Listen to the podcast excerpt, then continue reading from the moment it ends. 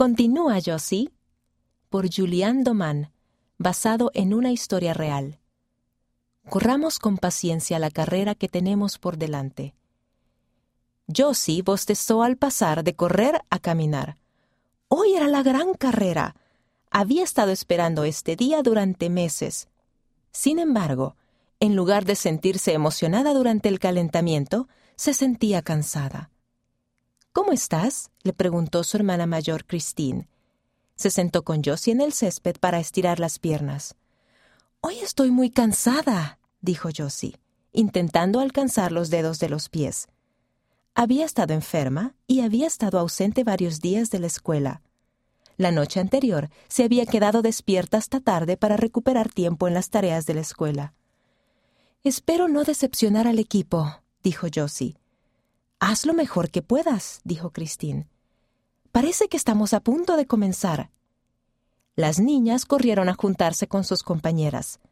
Al ponerse en línea con las otras corredoras, Josie cerró los ojos y respiró profundamente.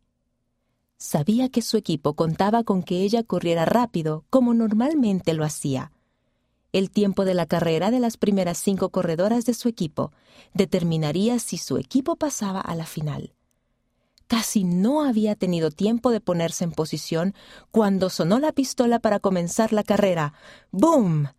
Las corredoras cruzaron la línea de salida y empezaron a correr.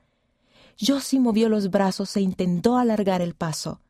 Sabía que tenía que ganar tiempo al principio si quería ser una de las primeras en terminar.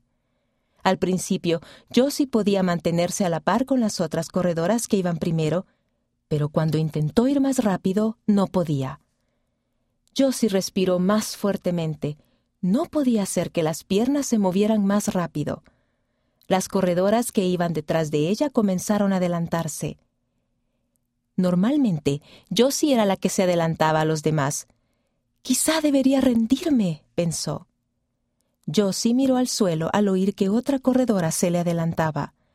Continúa, Josie, dijo la corredora mientras pasaba por su lado. Josie levantó la mirada y sonrió. Era una de sus compañeras. Puedes hacerlo, dijo otra compañera al pasar corriendo. Una a una, las compañeras de Josie pasaron y la alentaron a seguir corriendo. Josie sintió una ola de determinación. Quizás no estaría entre las primeras cinco, pero podía terminar la carrera. Se centró en sus pasos y no se detuvo hasta que por fin cruzó la meta. Lo siento si no ayudé a que nos clasificásemos para la próxima carrera, dijo mientras respiraba hondo. Nuestro equipo sí se clasificó, dijo la entrenadora de Josie al correr hacia las niñas. Todas las integrantes del equipo vitorearon y Christine le dio a Josie un enorme abrazo. Esa noche, cuando Josie se arrodilló a orar, pensó en cómo la habían ayudado sus compañeras. Sus palabras le habían dado la fortaleza para continuar cuando ella se quería rendir. Josie miró la imagen de Jesús que tenía colgada encima de la cama. Jesús hace lo mismo por nosotros, pensó. Sonrió al imaginar que el Salvador la animaba.